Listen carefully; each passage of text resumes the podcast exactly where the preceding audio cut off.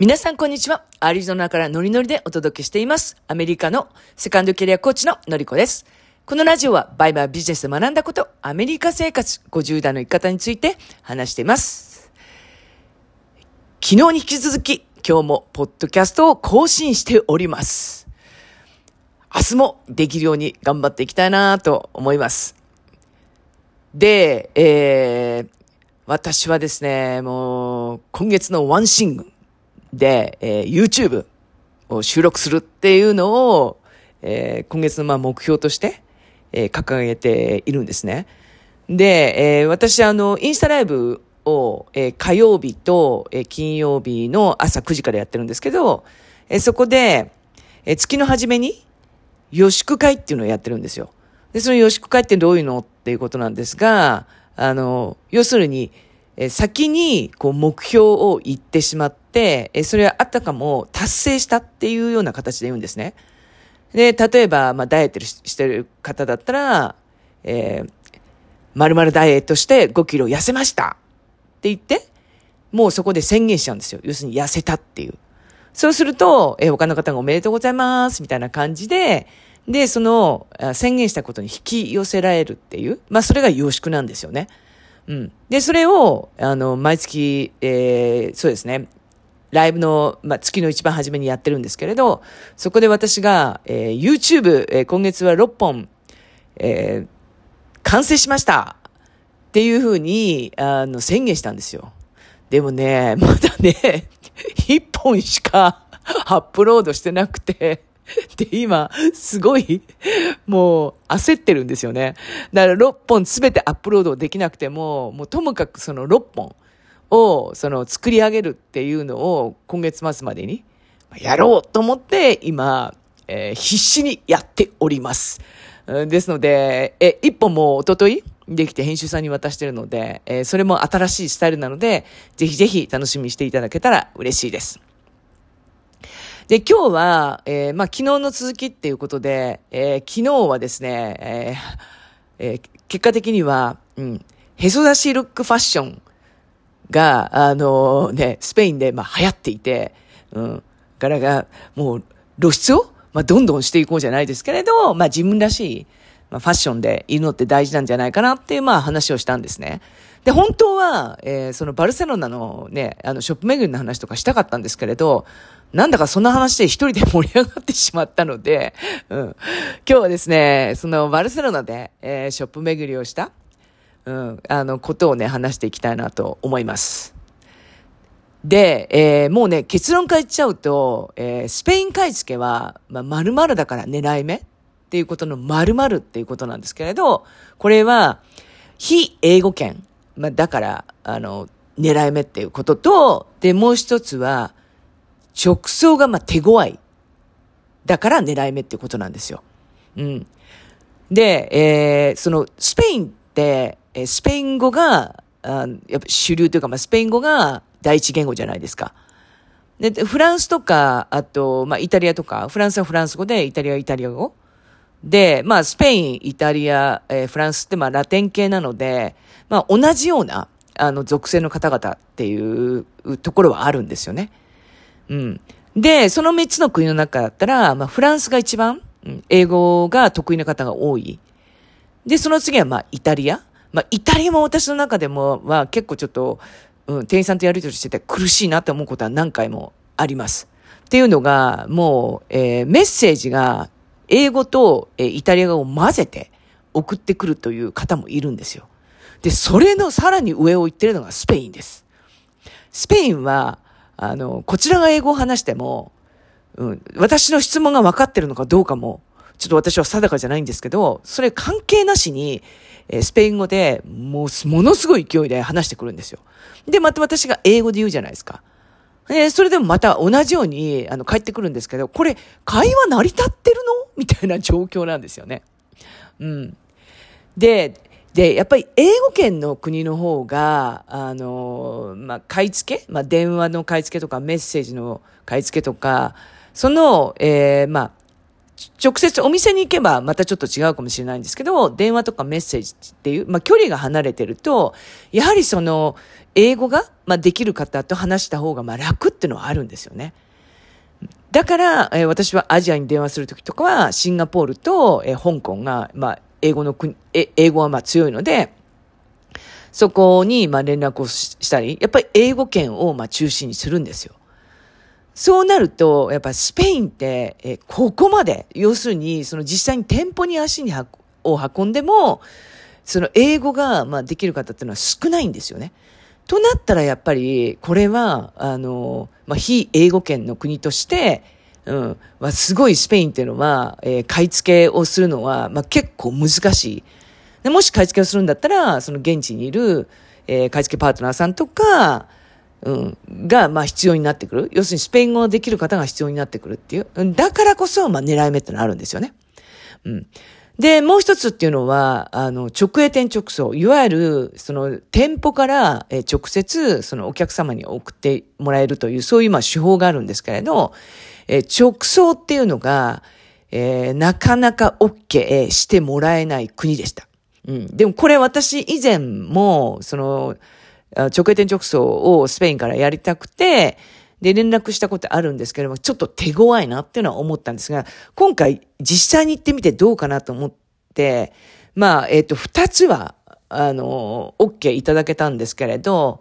でも、現地に行くと結構、話したりしてると、直営店直送って、まあ、いいよってなったりするんですよ。でも、それが結構ならないので、このスペインのなんかポリシーがあるのかなと思って、まあ、話していたって感じですね。なので、そういう国っていうのは、要するに海外買い付けパートナーさんがいないと、まあ、できない。うん、できないというか、まあ、難しいので、まあ、だから狙い目なんじゃないかなってのは思いました。うん。で、えー、私が実際に、そのバルセロナの、まあ、中を、えー、結構ですね、まあ、ショップ巡り、そうですね、二日間ぐらい、まあ、やったんですよね。まあ、あの、一日やってたわけじゃないんですけれど、で、もう、えー、もうね、あの、ありとあらゆるところには一応行ってきました。うん。で、えー、まずですね、その、ハイブランドが勢揃いしてる、ハイブランドの路面店が勢揃いしてる、まあ、ストリートがあるんですけれど、まあそこに、うん、あの、こう、めぼしいブランドには、うん、モンクレールとか、あとは、プラダとか、エルメスとか、まあそういう、あの、めぼしいとこには、まあ、どんどん入ってったっていうことで、で、えー、ビジネスカードをいただいたりとか、あと在庫の状況とかを、まあ見てきたんですね。で、ハイブランドに関しては、えー、フランスのニースの方が在庫がありました。バルセロナはやっぱり、あの、海外の方も多いし、あとは、その現地に住んでる方も結構購入されてる雰囲気があったので、なので、まあ、在庫が、まあ、かなりなかったなっていう印象ですね。うん。で、あとですね、えー、まあ、ヨーロッパブランドも、えー、その一通り勢揃いしてますし、それとやっぱりスペインブランドが、まあ、すごく多いんですよ。で、私の知らない、まあ、スペインブランドが、まあ、結構あって、で、えー、っとですね、どこのブランドだったかな？マージュってこれフランスのブランドなんですけど、そこに行って、まあ、あの、店員さんに、あの、スペインで人気なのってどういうブランドって言って、まあ3店舗ぐらい聞いて、まあそこをまあ回ってきたって感じですね。で、あとですね、まあセレクショップも、えー、3、4件ぐらいありましたかね。うん。で、そのセレクショップも一通り見てきたんですけれど、まあ一つのセレクショップはものすごく賑わってたんですよ。で、そこはメンズとレディス両方あって、でね、ハイブランドというよりも、えー、っと、ストリートもあったかなパームエンジェルスとか、あとはね、えっと、ジョン・ロブもあったし、うん。あなんかね、えー、雑誌に載ってるようなブランドが結構多かったなっていう。で、その店員さんが、えー、20代から、えー、70代ぐらいの方をターゲットにしてるって言うんですよ。だセクション的に、こう、20代の方の、えー、まあ、え、人気のあるブランドを、その一つのコーナーに集めていて、で、あと、まあ、えー、50代、60代ぐらいの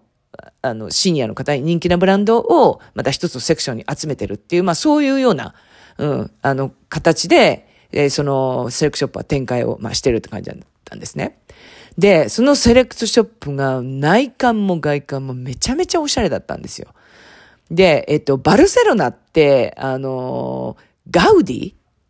すごいもう天才の建築家が、あの、まあ、えっと、35歳ぐらいで確か亡くなっちゃったんですけれど、そのガウディが、建築をした、えー、その、な、えー、教会とか美術館とか、まあ、ともかく、その世界遺産に入るものが、まあ、あの、バルセロナにあるんですね。で、だその名残があるので、やっぱ建築っていうか建物っていうかすごくやっぱり独特で、で、おしゃれなんですよね。もうね、フランスのニースとはもうま、ちょっと違うって、えー、フランスのニースよりもさらに、えー、おしゃれですね。うん。で、そのセレクショップも、その、え、ハイブランドの路面店の通りにあったので、もうハイブランドに引けを劣らないくらいな、うん、その、中も素敵ですし、あとね、外観もやっぱり凝ってたんですよね。うん、だからやっぱりそのガウディの建築の、まあ、名残というかがあるんじゃないかなっていうのを私はちょっと思いました。うん。